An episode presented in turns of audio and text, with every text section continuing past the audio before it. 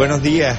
¿Qué tal? Buenos días a todos. Letrado, hoy hablamos, Moisés. De, la propiedad intelectual y los derechos de autor, que es un tema muy recurrido últimamente también por las redes sociales, también por el asunto de Internet, que es la herramienta de Internet que en muchas ocasiones vulnera esos derechos de autor, y las famosas GAE, que en muchas ocasiones vienen a fiscalizar, entre comillas, sí, bueno, pues un poco los derechos de cada cual. Está todo mezclado. En, en realidad, el derecho de propiedad intelectual ¿vale? es un derecho que se concede, que la ley concede a los autores, ¿vale? En principio vamos a hablar de solo de los autores, por el mero hecho de la creación, la creación está protegida por la ley. Entonces le otorga al autor de esa creación una serie de derechos, ¿vale? El derecho a autorizar o a prohibir la distribución, la reproducción, la comunicación pública, la transformación de una obra, ¿vale? Por ejemplo, si yo escribo un libro, yo soy el titular de esos derechos de propiedad intelectual y necesariamente me tienen que solicitar autorización o yo tengo la potestad de prohibir el uso de mi obra, ¿vale? Para reproducirla, para comunicarla públicamente, para transformarla, ¿vale? Ese, ese básicamente es el... Y por ejemplo, si usted escribe un libro, el mismo libro ya no es el certificado de que usted es autor. Ahí efectivamente, por el mero hecho de la creación, tú ya estás protegido por la propiedad intelectual. El problema de mm, en los temas de propiedad Menos intelectual. mal, me quitó un peso de encima porque don Ezequiel lo ve así. O sea que ya por el libro ya es como si fuera ya una prueba de que él es autor. Sí, y, y en su caso, don Ezequiel, el, la grabación de, de su voz, que parece que es lo que han utilizado. Sí, y la mía también dicen, pero yo no, como me, usted me está viendo aquí, Juan yo no Carlos, sé- yo te ruego, por favor, que no entres por ahí. Yo- yo no soy- Yo sé que tú, como abogado, eres entrometido y quieres eh, conocer todo sobre el cliente, pero te ruego encarecidamente que no entres. Porque además le estoy viendo a la señora con la cara de envenenada señora y. Claro, claro, porque yo y que, yo me veo aquí a veces, ¿sabe, Oye, Juan Carlos? lo dijo Juan me Carlos. estoy viendo una, u- usted me está viendo que yo existo. Usted me está viendo mi cuerpo y mi cara ahora, y Juan todo. Carlos, ve a la señora y a quién ve. A la señora o a Calero. Diga la verdad. A la señora, a la señora. Además, Lo le- está jurando, no lo está. está jurando ante el, con toga y Oye, todo. y sí. él es abogado. ¿eh? Por eso, Mire, y en, el uso de la voz de una persona, además de derechos de propiedad intelectual, de, de la parte esa de creación, por ejemplo, el texto de un guion, que tiene una parte de creación, o, o un discurso, o por ejemplo, la señora, las ideas originales que se le ocurren y, y, y dice en voz alta en la radio, todo eso, además de estar protegido por la propiedad intelectual, está protegido por el derecho de imagen.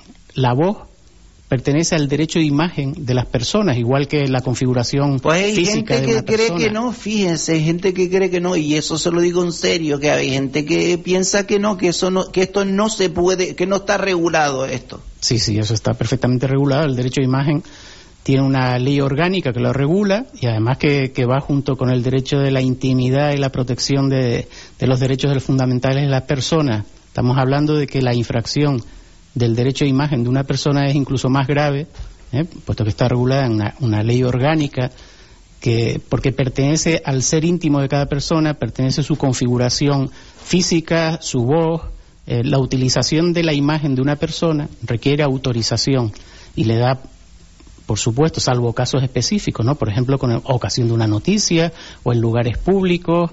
mm, hay casos específicos en los que la ley autoriza la utilización de la imagen de una persona. Al, al margen del derecho de imagen, pues están los derechos de propiedad intelectual, que son las creaciones intelectuales de las ¿Y personas. cómo, ¿Y cómo una persona puede reclamar que eso eh, es- esa propiedad le pertenece? ¿Cuál? ¿El derecho de imagen o el de propiedad ¿Una intelectual? cosa o la otra? Bueno, ante una infracción del derecho de propiedad intelectual, ¿vale? lo que suele hacerse, primero tú tienes que probar que eres el autor de la obra, por eso que era lo que iba, aunque la ley por el mero hecho de la creación te concede una serie de derechos, lo prudente es crear evidencias que acrediten Claro. que en un momento determinado tú eres el, el autor de esa obra. ¿Cómo se crean esas evidencias? Hay, hay una normal, que es el registro de la propiedad intelectual, que atribuye que en, en defecto de otra prueba que tú eres el autor porque lo has registrado en ese momento. Después se han creado otro tipo de, de, de artificios para crear evidencias de que tú eres el autor. Por ejemplo, hay gente que se envía en, obras muy sencillas, se envía un burofax, eso acredita que en ese momento tú, en- tú te enviaste un burofax con ese texto y tú eres el creador de ese texto, o hay gente que recurre a- al depósito notarial, O también en el ámbito digital hay mucha gente que está recurriendo a registros de carácter privado como por ejemplo Safe Creative. ¿no? Y, por, y por ejemplo, cuando,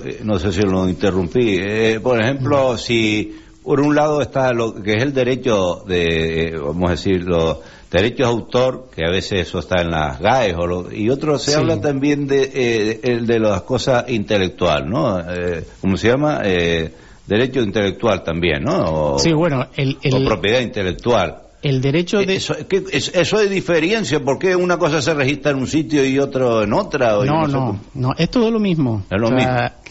La ley concede no solo derechos a los autores, sino también a los productores audiovisuales, a los productores radiofónicos, que son aquellos que van adquiriendo derechos de propiedad intelectual de los autores originales.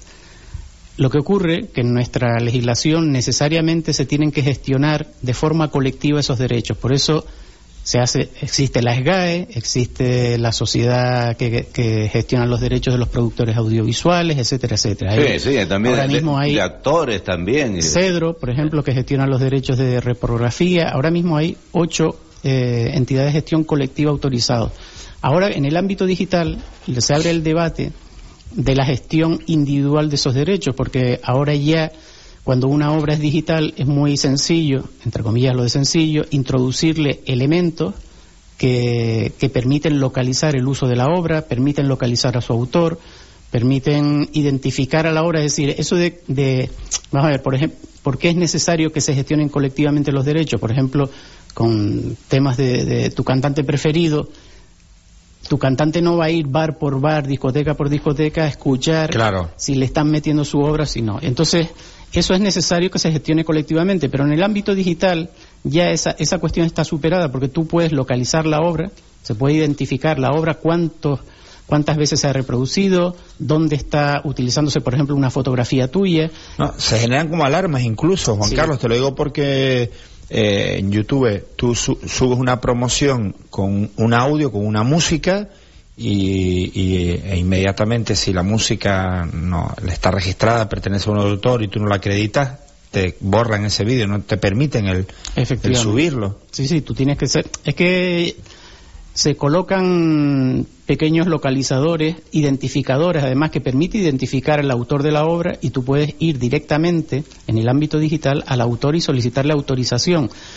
Porque ahí está en el, en el, en el debate de la propiedad intelectual, está el debate ahora mismo del copyright, ¿vale? Que sería un poco el todo está prohibido salvo que yo te autorice, o otras formas distintas de gestionar la propiedad intelectual, es decir, yo, autor, identifico mi obra y te pido que la utilices en determinado, con determinados requisitos. Te autorizo de entrada que lo utilices. Por ejemplo, las licencias Creative Commons son un ejemplo de, de, esta, de esta gestión directa por el autor que decide si se utiliza una obra, de qué manera. Por ejemplo, tú haces una fotografía y, te gusta que, la gente la conozca, la, la, reproduzca por ahí, y lo que haces es licenciarla bajo Creative Commons, que, que en cierta medida es Mm, en cierta medida no, sino es que es la autogestión de los derechos de propiedad intelectual. Es decir, mientras reconozcas mi autoría, por ejemplo, hay un tipo de licencia Creative Commons que lo único que pide es que reconozca la autoría del autor original. Es decir, esta obra es de fulanito y la puedes utilizar para lo que quieras. Y, por ejemplo, ahora que estamos en época preelectoral, si algún partido copia parte, un fragmento de un programa electoral, eso también tiene... Sí, sí, aquí, lo que habría que denunciar, eh, don Felipe, es que fueran originales, es que eso lo copian todo. Eh, corto y pego. De una manera u otra, ¿no? Estamos en la época de corto y pego también. sí, en, el, en el, por ejemplo, en el caso del plagio, lo que es determinante es la demostración del contacto, es decir, cuando alguien plagia, plagia tu obra, es fundamental demostrar de qué manera pudo haber tenido contacto con tu obra. Por ejemplo,